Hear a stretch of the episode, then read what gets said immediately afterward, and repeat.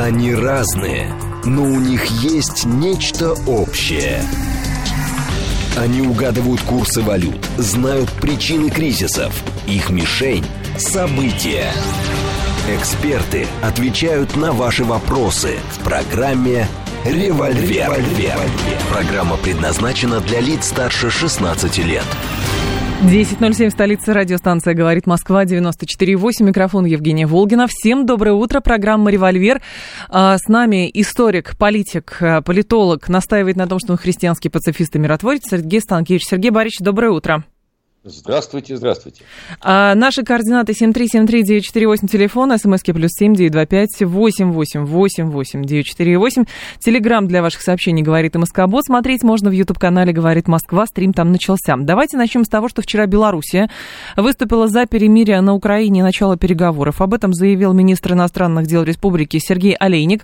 Он говорит, позиция Минска однозначно, надо остановить гибель людей, незамедлительно объявить перемирие, начинать переговоры. Чем раньше, тем лучше. Подчеркнул, что Белоруссия, как и Венгрия, на стороне мира. Перемирие должно быть объявлено без права перемещения, перегруппировки войск а, и значит, с обеих сторон без права переброски оружия, боеприпасов, живой силы и техники. С вашей точки зрения, все-таки Белору... это... Белоруссия транслирует личное мнение Минска, а, и, соответственно, это политическая позиция, или же это какая-то ретрансляция московской позиции? Как вы считаете? Э, это белорусская позиция, несомненно. Причем э, это не первое заявление на данную тему. Еще раньше э, Александр Григорьевич Лукашенко, президент Беларуси, высказывался в таком духе, но впервые это настолько развернуто представлено.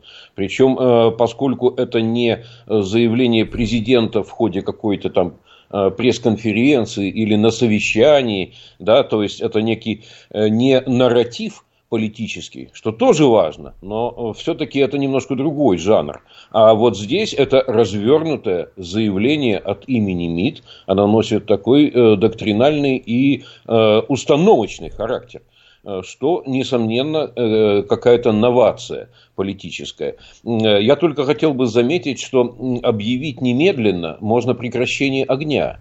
Если мы употребляем термин «перемирие», Э, это предполагает э, некие дополнительные консультации, переговоры и какой-то документ об условиях перемирия. В частности, вот условия упомянуты, да, запрет на перемещение войск, э, военных грузов, там боеприпасов и так далее, и так далее. Вот это все должно войти в документ, который обговаривает условия перемирия. А вот немедленно объявить можно действительно прекращение огня.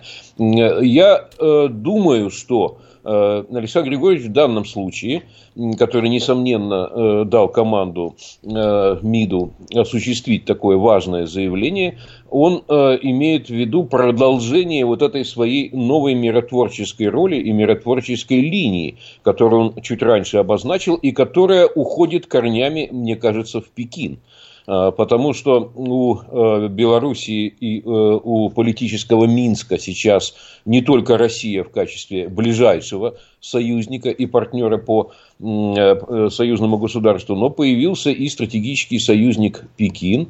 С Пекином подписано соглашение о зоне свободной торговли, что невероятно выгодно для Белоруссии. Россия такой, такого соглашения с Китаем не имеет. Появилась возможность использовать для экономического подъема относительно небольшой, компактной и управляемой Белоруссии, э, для ее экономического подъема появилась возможность использовать э, серьезные товарные потоки, которые могут теперь заходить через Белоруссию.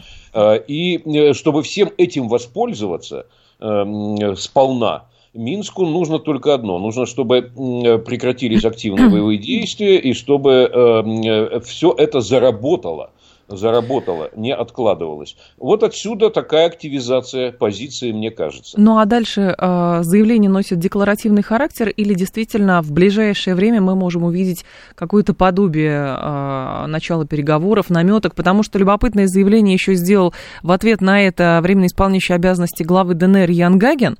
Он говорит, что мирные переговоры по регулированию конфликта на Украине должны предусматривать участие всех сторон конфликта, в том числе стран НАТО.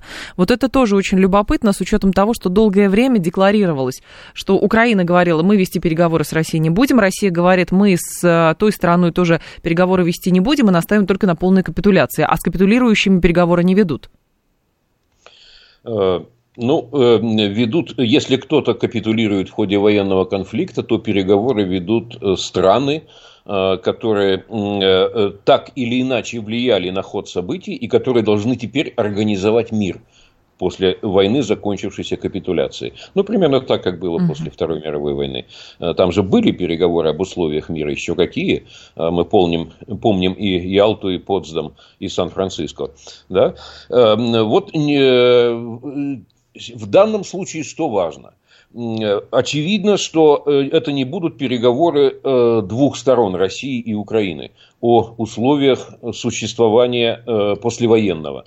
Сначала об условиях завершения военного конфликта, а потом об условиях послевоенного существования. Понятно, что это будет мирная конференция нескольких великих держав. Я в свое время предлагал формат 10 плюс 2.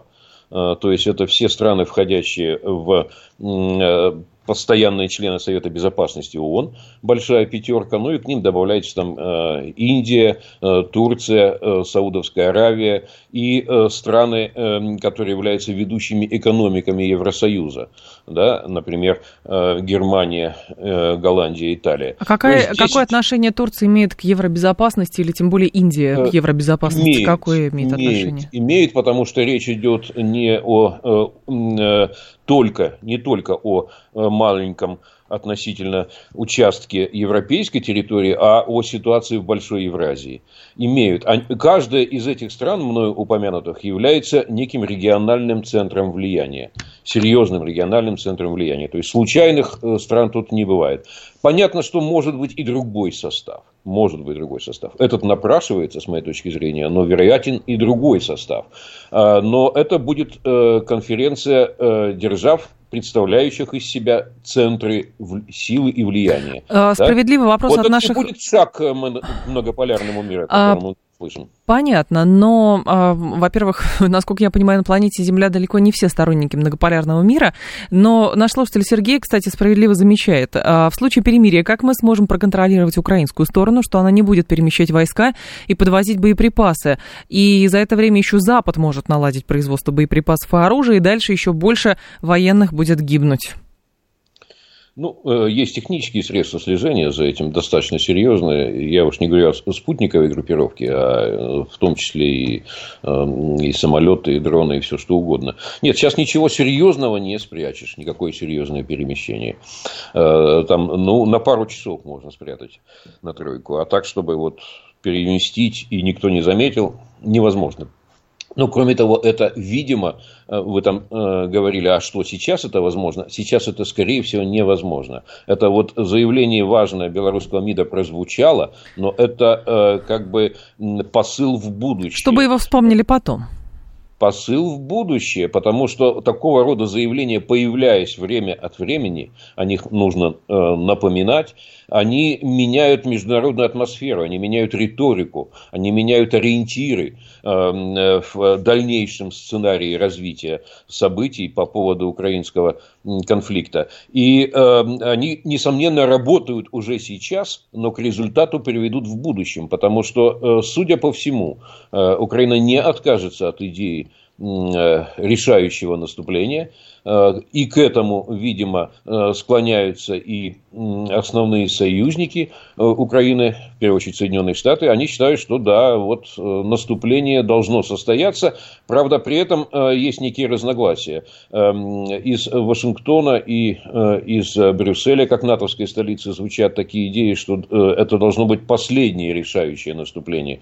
То есть, вот оно должно принести некий успех – после которого вот с позиции, с вершины этого успеха можно переходить к переговорам. Ну, планы, как, как известно, а планировать... Нет, это, не, это не последнее, это важное, но не последнее наступление. Ну, понятно, но можно планировать сколько угодно, как обычно, потом э, возникают какие-то непредвиденные обстоятельства. А я считаю так, Запад чувствует слабость украинской армии, неминуемый крах, и любыми способами будет делать так, чтобы заключить перемирие, нарастить военную помощь от своих идей, развалить и уничтожить Россию. Они не отказывались, говорит Финист.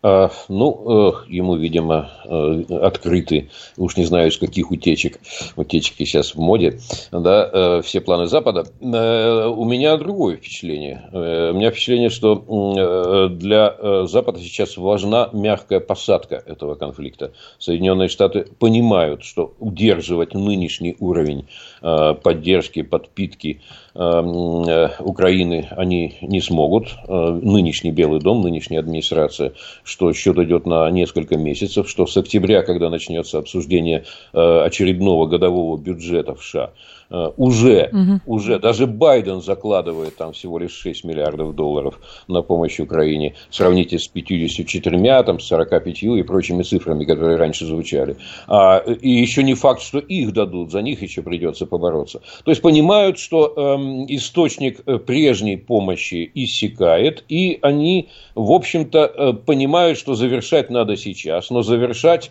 хотелось бы на поле боя в ничью а дальше все перевести в дипломатическую плоскость mm-hmm. и там уже побороться за результат. Сергей Борисович, у нас срочная новость сейчас.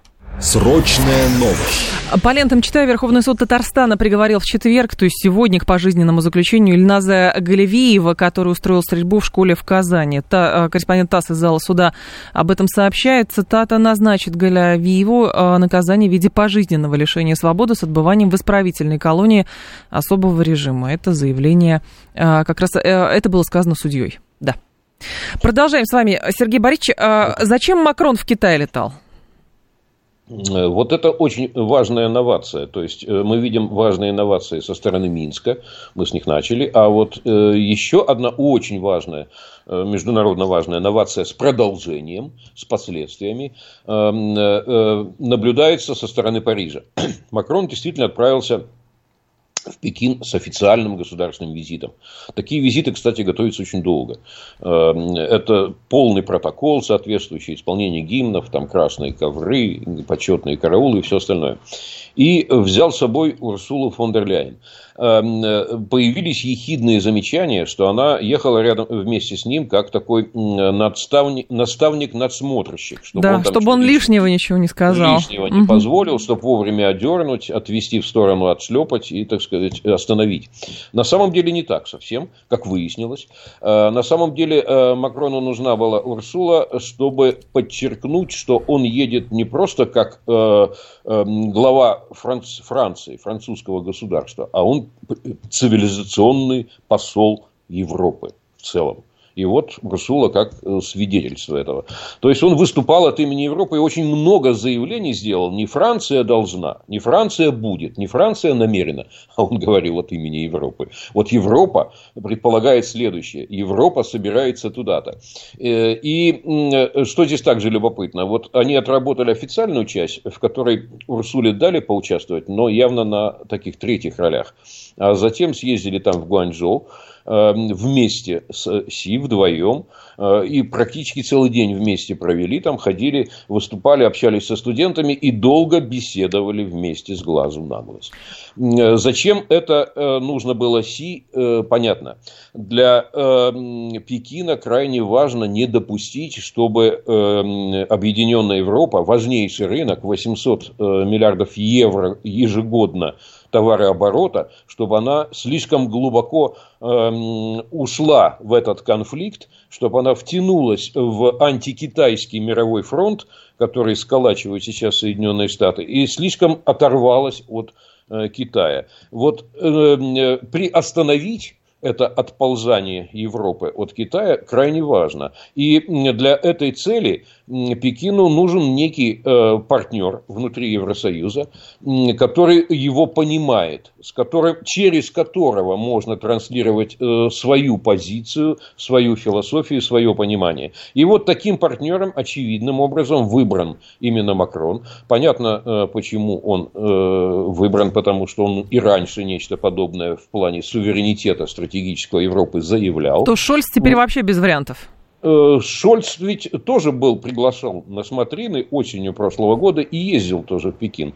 Но Шольц был признан в Пекине безнадежным в качестве такого партнера. Ему, правда, дали там подписать э, небольшой утешительный контракт вот, э, на самолеты, на Боинги и Airbus. Вот. И После этого диалог с Германией не продолжился. А, а вот э, Макрон признан более таким перспективным партнером. И я думаю, что вот этот вот наметившийся роман франко-китайский, он будет продолжаться. И э, что важно, э, вот до 2021 года 7 лет, 7 лет шли интенсивнейшие переговоры о э, великом соглашении инвестиционном между Китаем и Евросоюзом, по которому компании из Евросоюза могли в Китае получить такие возможности, которых у них не было десятилетиями. Работать там не только на э, товарных, но и на финансовых рынках. Там создавать компании освобождались от очень многих форм довольно жесткого внутреннего контроля. Э, китайские, в китайском мире эти самые европейские инвесторы. И вот когда уже все было готово и начали по кругу европейские страны подписывать это соглашение, раздался окрик из Вашингтона, и э, соглашение было эм, остановлено. Эм, Причем это был 21 год, это был еще до эм, активной вот этой войны на территории Европы. И вот сейчас э, Макрон говорит, что э, мы возвращаемся к этой идее, она жива, может быть, теперь не весь Евросоюз, который сложно будет склонить вернуться к этой идее, но группа желающих стран, начиная с Франции, может к этому вернуться. Сергей а это невероятно выгодно для Франции. Понятно, но здесь же э, важно понимать, что Евросоюз, по сути, и Макрон, наверное, понимает, что он оказывается между молотом и наковальней. С одной стороны, наверное, у него еще была миссия попытаться убедить, э, китайцев в важности европейско-американской позиции, ну, потому что Байден с Си никак не встретится. Вот, поэтому, может может быть, это предваряет э, встречу Джо Байдена и Си Цзиньпиня. С другой стороны, наверное, не получается ли так, что Макрон, по сути, решает делать ставку на э, более сильного, более прагматичного и более понятного игрока, потому что там деньги, да, там есть условия, там деньги, а со стороны Штатов получается очень много условий, а денег становится все меньше, а ему, ну, как-то, не знаю, стране жить надо стране жить надо, это очень важно. Экономика Франции стагнирует очевидным образом. Э, большие сложности с бюджетом, которые толкнули Макрона на вот этот опасный крайний шаг с пенсионной реформой. Вообще Макрон приехал туда, э, у него, так сказать, э, плащ его пропах мусором и дымом от парижских баррикад. У него в стране там почва под ногами пылает. Понятно, что ему нужно приподнять дать допинг какой-то э, французской экономике. Этот допинг э, может быть получен э, только за счет активизации работы на китайском направлении, потому что вся европейская экономика, включая французскую сейчас мучительную трансформацию, переживает, э, связанную с заменой энергетической базы. Уходят дешевые энергоносители из Европы, и это очень тяжело переживается. Переживут, не, не помрут, переживут, перестроятся, но э, какое-то время пройдет.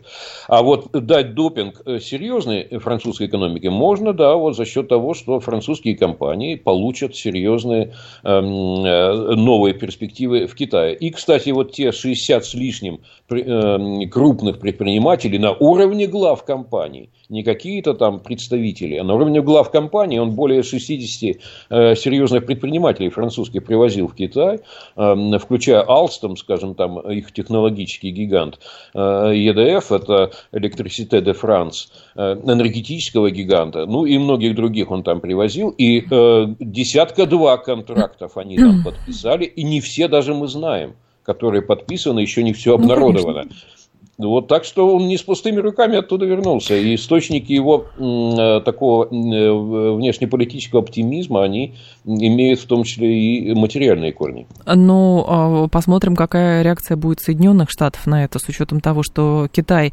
там декларируется как э, фактически стратегический соперник в экономическом плане и в военном плане. Вот. А так просто его прижать к ногтю уже не получается. И, видимо, со стороны Штатов это рассматривается как некое упущение политики Вашингтона. Но какие рычаги давления есть?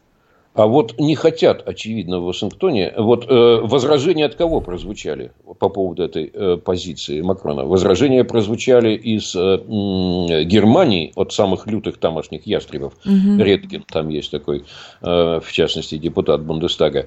Э, но официальный Вашингтон как-то резко не отдергивал Макрона а, и не хочет явно ссориться с союзниками, а, э, Белый дом с союзниками в Европе. А потом Макрон ведь логично спрашивает, а, дорогие э, мои э, европейские коллеги, а вы понимаете, что если там через год Соединенные Штаты сцепятся с Китаем по поводу Тайваня, и пойдет военный конфликт, вы что, решили э, воевать за Тайвань? Угу. И вы, вы уверены, что ваши избиратели одобрят ваш поход э, в битву за Тайвань? Да, в, в то время, когда вот мы э, в Европе стагнируем с вами. Они попросят и другое какое-то аргумент... южноазиатское государство побороться и за них в Тайване. Действует, этот аргумент действует. Никто из европейцев не хочет вместе с Америкой и на ее стороне воевать за Тайвань, о чем Э, Макрон вполне откровенно говорит. И на это откликнулся замечательный персонаж, угу. такой Марко Рубио, э, республиканец из э, Флориды. Он там пытался выдвигаться в президенты, пока не очень удачно, но он видный деятель республиканской партии, сенатор. И что он сказал? Слушайте, если Европа вместе с Америкой не вписывается в борьбу за Тайвань, то, может быть, и Америке не вписываться в битву за Украину. Вы там, у европейцы тогда сами разбираетесь. Вот, а мы займемся своими делами, если это наше только Нет, дело. ну задача здесь-то смотреть... Как, вы свое, здесь... мы свое. Нет, здесь смотрите, с какой стороны взглянуть на эту проблему. А если задача американцев была решить вопрос на Украине, это один разговор, и решить вопрос на Тайване, но кажется, что и Украина, и Тайвань с точки зрения Штатов, это хороший инструмент для а, попыток дестабилизировать большое государство. То есть в данном случае а, Украина, там, через Украину Россию достать, а через Тайвань достать Китай. Вот и все. Чтобы в регионе было, была постоянно точка напряжения. Тогда все сходится я думаю, что напряжение не самоцель, что э, это инструмент. Напряжение создается, э, чтобы использовать его как инструмент, а цели все-таки какие-то иные. Да? Ну, для Америки цель это очевидно, это удержание вот того миропорядка, который им очень нравится, где есть один полюс на весь мир и американская глобальная гегемония. Вот этот миропорядок э, практически рухнул. Мы видим его э, осколки, которые тонут на наших глазах, но Соединенные Штаты хотели бы, во всяком случае, при Байдене хотели бы угу. остановить этот процесс. Эм, э, и ради этого, да, некие инструменты, связанные с напряжением, используются. Но да. Э, Китай вовсе не собирается воевать э, за Тайвань, он намерен мирно его реинтегрировать после выборов в январе следующего года. Угу. Там, если в Китае на выборах побеждает партия Гаминьдан, которая выступает за мирную реинтеграцию с континентальным Китаем, а шансы на ее победу очень угу. велики, то тогда начинается процесс мирной реинтеграции по модели Гонконга. А, Сергей Станкевич с нами, это программа «Револьвер». Ваши сообщения я вижу. И тут несколько раз Роман, видимо, чатом ошибся, спрашивает, так какой велосипед-то брать? Берите велосипед «Урал». Если уж так.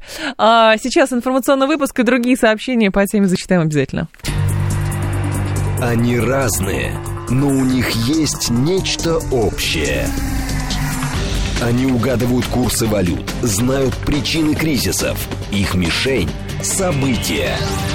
Эксперты отвечают на ваши вопросы в программе «Револьвер». «Револьвер». 10.36, столица радиостанция «Говорит Москва». У микрофона Евгения Волгина. Мы с вами продолжаем. Сергей Станкевич с нами. А, и что тут несколько сообщений было от наших слушателей.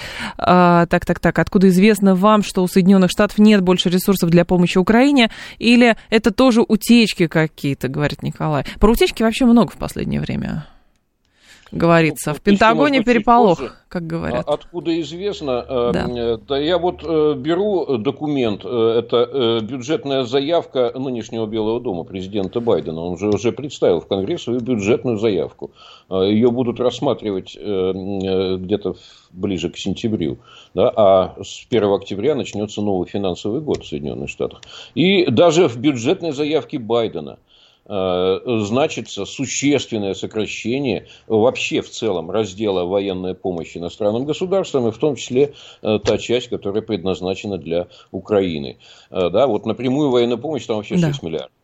Э, значит, э, и вот сужу по фактам. Я, так сказать, э, утечки, конечно, читаю с интересом, но понимаю, что здесь нужна очень серьезная осторожность. Угу. И вот на эту заявку Байдена еще не прозвучал внятный ответ республиканцев. Они там много чего хотят сокращать.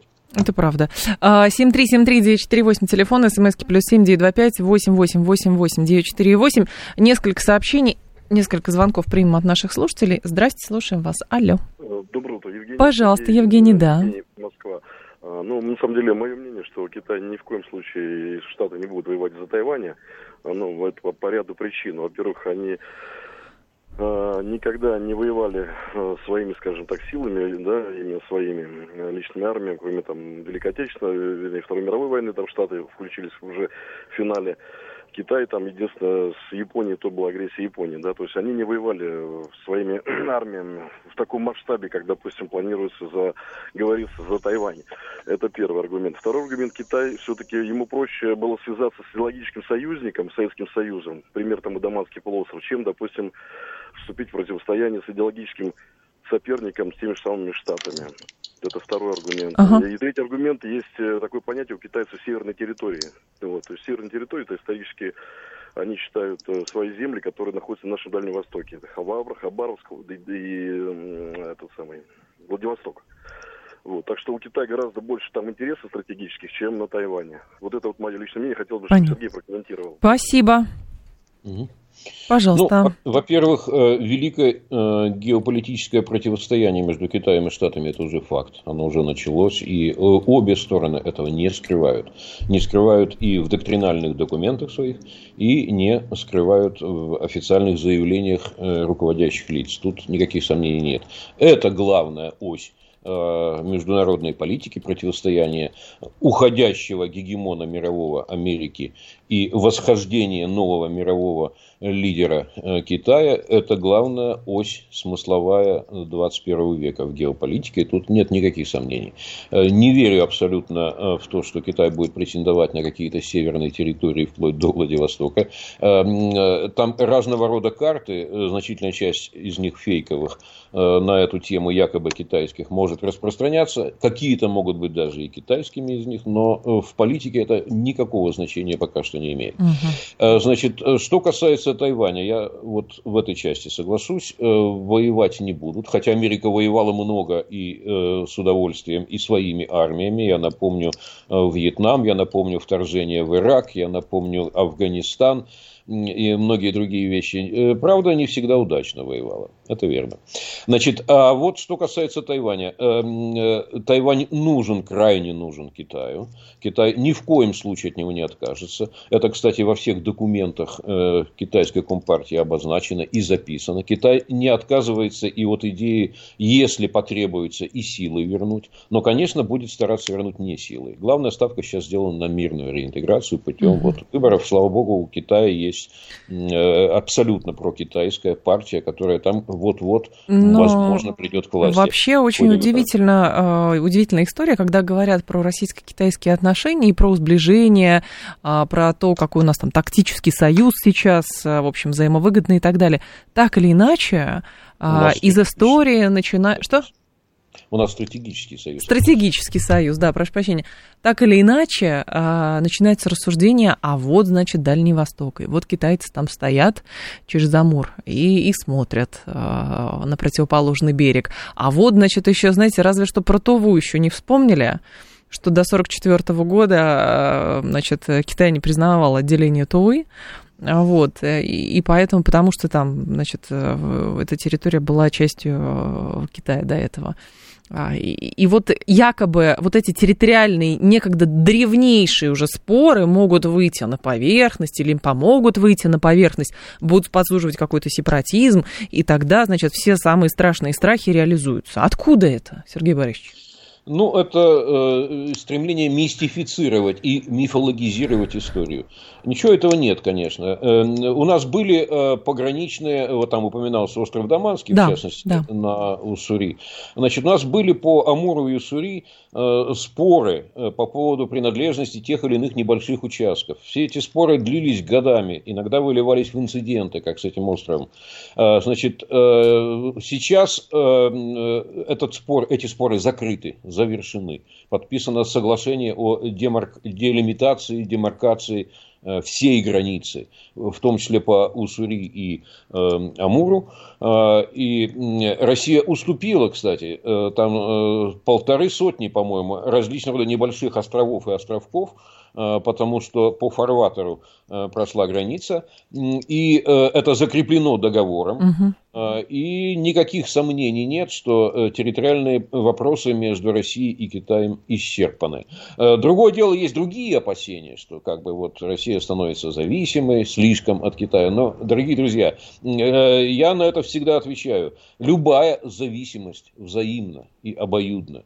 Да? И э, поэтому э, вот мы начинаем все больше и больше переориентировать свои энергоносители на э, восток, в Азию, Восточную и Южную Азию, и правильно делаем, и будем это делать дальше.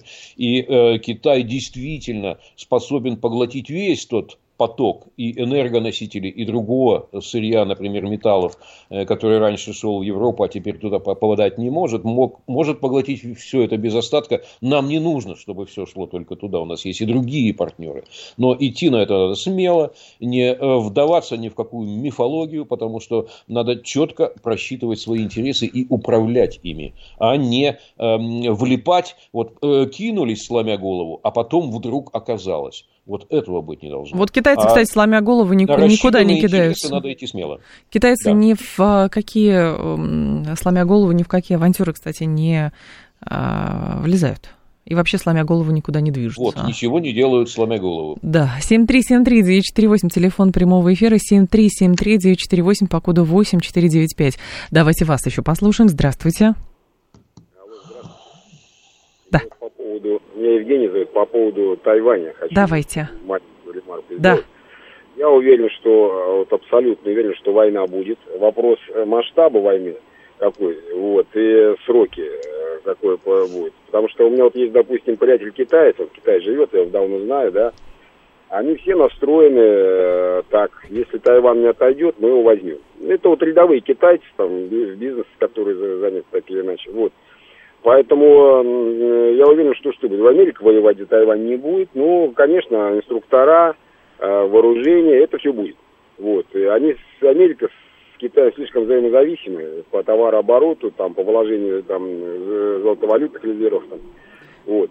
Но то, что война будет, ну, это абсолютно точно. Мягкого перехода, мягкого, мягкого перехода, ну, просто а, а, американцы не дадут сделать этот мягкий переход. Спасибо. Да и здесь еще, мне кажется, стоит отметить, что нет такого, что вот Тайвань, а, может быть, без Китая, без Штатов, а может быть, отдельно. Нет, судьба этого небольшого участка земли, как и многих других небольших участков земли, быть при ком-то. Нравится или не нравится. Ну вот правда. Э, значит, э, ставка на мирную реинтеграцию пока доминирует э, в Китае, хотя он не исключает и силовых действий, но это последнее средство, и не будут его оттягивать. Если на выборах в январе угу. следующего года побеждает там одновременно и президентские, и парламентские партия Гаминьдан, которая выступает за мирную реинтеграцию, то тогда начнется процесс. Начнутся переговоры, будет выработана модель благоприятная для Тайваня, чтобы население поддержало и так далее. Могут ли в этот момент вмешаться Соединенные Штаты? Могут. Могут спровоцировать. У них там куча своей, там сказать, агентуры. Там присутствует, кстати, несколько десятков американских инструкторов. Постоянно там дежурят. Они обучают обращению с американским оружием. Ну и не только, видимо, этим занимаются. Угу. могут возникнуть некие беспорядки, которые дадут повод для Соединенных Штатов вмешаться активно да, в события. Вот тогда возможен, конечно, какой-то конфликт. Но это, вероятность этого я оцениваю ну, процентов э, в 20-30, не больше. Что касается э, Китая, то ему не нужно, собственно, и большую войну-то вести. Э, да, там э, все-таки Тайвань это остров. И блокировать его... Китай сейчас достаточно серьезный военно-морской флот, в том числе и подводный, кстати. И блокировать э, доступ туда по морю и э, прикрыть с воздуха не, не составит большой проблемы. И это изолирование такое Тайваня, оно как бы автоматически приводит его э, в объятия э, Китая. Э, вопрос только в том, насколько Соединенные Штаты готовы воевать за Тайвань. Вот это вопрос. Что касается намерений Китая, тут все понятно, и то, что они добьются своего, тоже понятно.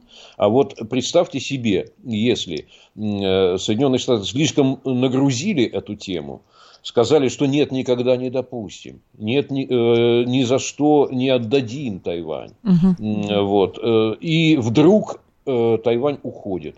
Какой это удар по э, статусу гегемона? Какой это сигнал всем прочим союзникам Соединенных Штатов в других частях мира? Здесь э, ставка даже не только сам остров и э, производство микрочипов, а они 90% сейчас э, массовых таких микрочипов производят. Это еще географическое для, положение. Для думаю, остального да. мира, да, для всей микроэлектронной индустрии глобальной. Э, не только это, а ставка еще вот э, в таком геополитическом позиционировании Соединенных Штатов.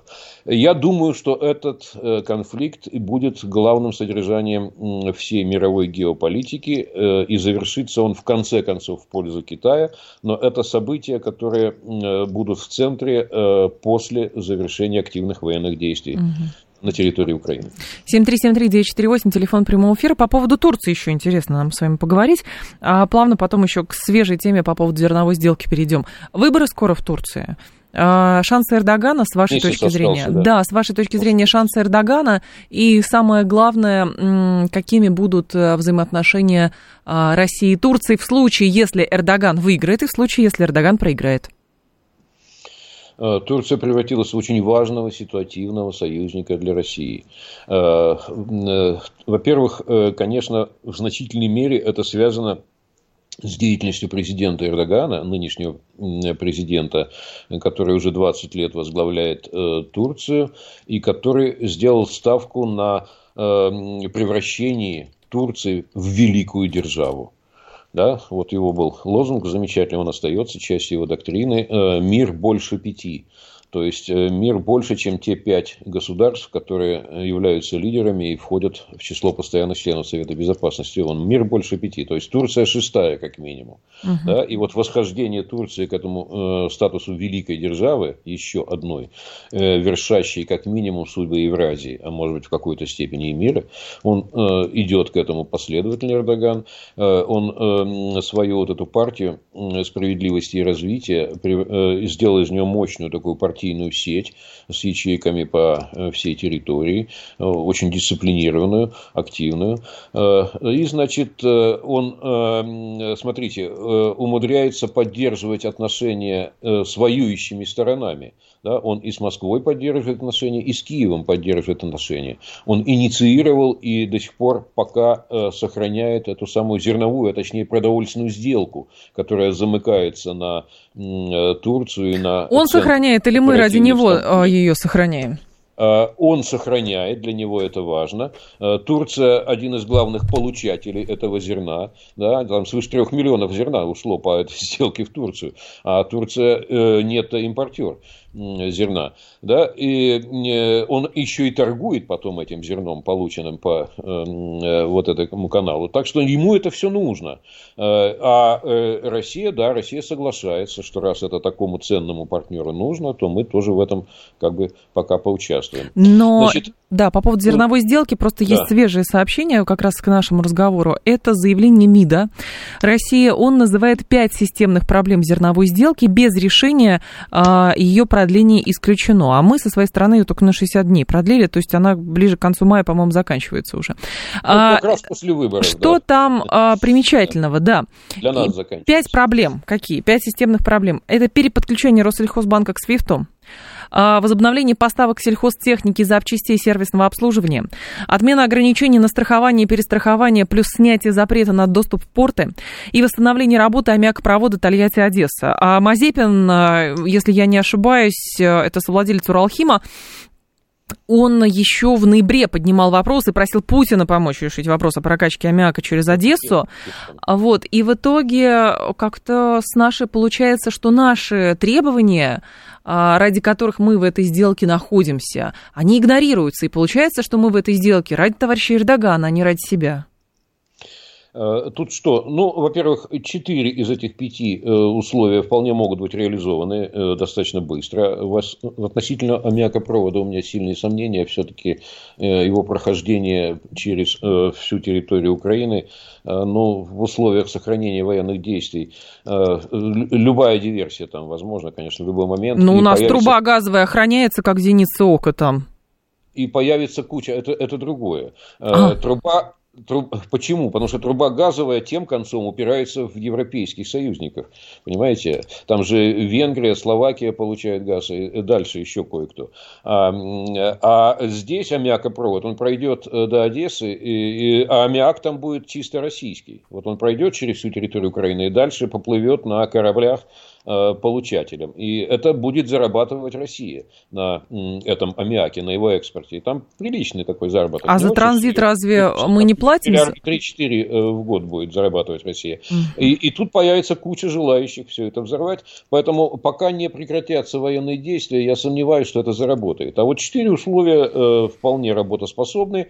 Э, значит, и э, единственное, нам говорят, что а это и так сейчас не запрещено.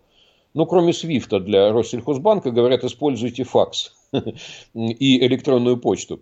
Пневмопочту можно еще использовать. Издевательство, конечно, некоторые, да. но, в принципе, для, зер... для сделок по зерну можно, допустим. Но самое это главное, что вы издайте инструкцию внятную. Вот э, вы, Евросоюз, издайте внятную инструкцию. Для целей осуществления этой самой зерновой сделки мы рекомендуем всем делать так-то, так-то, так-то, так-то. Вот как в этих... Что ж никак не сделали? Ну, они... И вот Уран... этого документа нет. А раз документа нет, так. хотя даже не запрещено, но все боятся.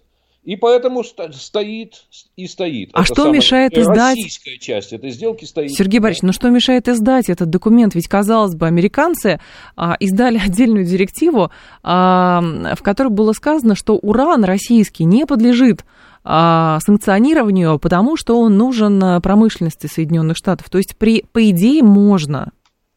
СПГ российский продолжает качаться в Европу. Европа морщится, но берет российский СПГ. Спрашивается, что мешает сделать то же самое, какие-то бумаги издать для и, того, чтобы и никель, сохранять и никель, сделку. И вольфрам, и много Конечно. чего еще. Э, да, конечно, когда что-то нужно, э, именно им нужно, они это, да, оформляют в исключение путем издания соответствующих документов. Вот сделайте и здесь такой же документ, на чем настаивает наш МИД, совершенно логично. Тут только вопрос в чем. Э, рычаги давления у нас довольно ограничены сейчас. Вот мы сказали, что через 60 дней сделка для нас не существует, но мы не можем ее остановить. Мы можем выйти сами да? а она может без нас продолжиться, это будет самое обидное. Вот тут надо подумать... Нет, мы можем как... порты заблокировать. Э, ну, это, это идти на военный конфликт. А он уже Прямая идет, военно-морская блокада портов, А представьте себе, а э, сейчас э, охраняют вот эти три коридора через Черное да. море до Босфора, охраняет турецкий военно-морской флот. Ну да. что мы будем с турками бодаться там в Черном море? Нет, тут э, проблем немало, можно сейчас даже не, лучше не фантазировать на их тему. Э, я все-таки надеюсь, что за оставшееся э, время, э, вот э, около месяца, какой-то документ хотя бы от Евросоюза. Нам достаточно, кстати, нам даже Штаты не нужны здесь. Это не их дело вообще.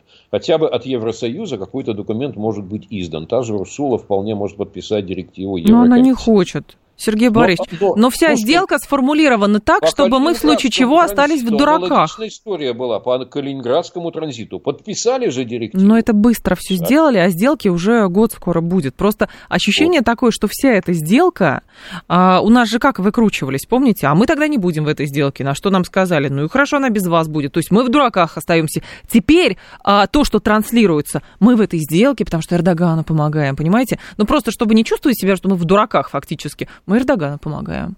На самом деле э, поддержать в этом вопросе Эрдогана э, надо было, это мудрое решение. А вот что делать через 60 дней, самое время подумать.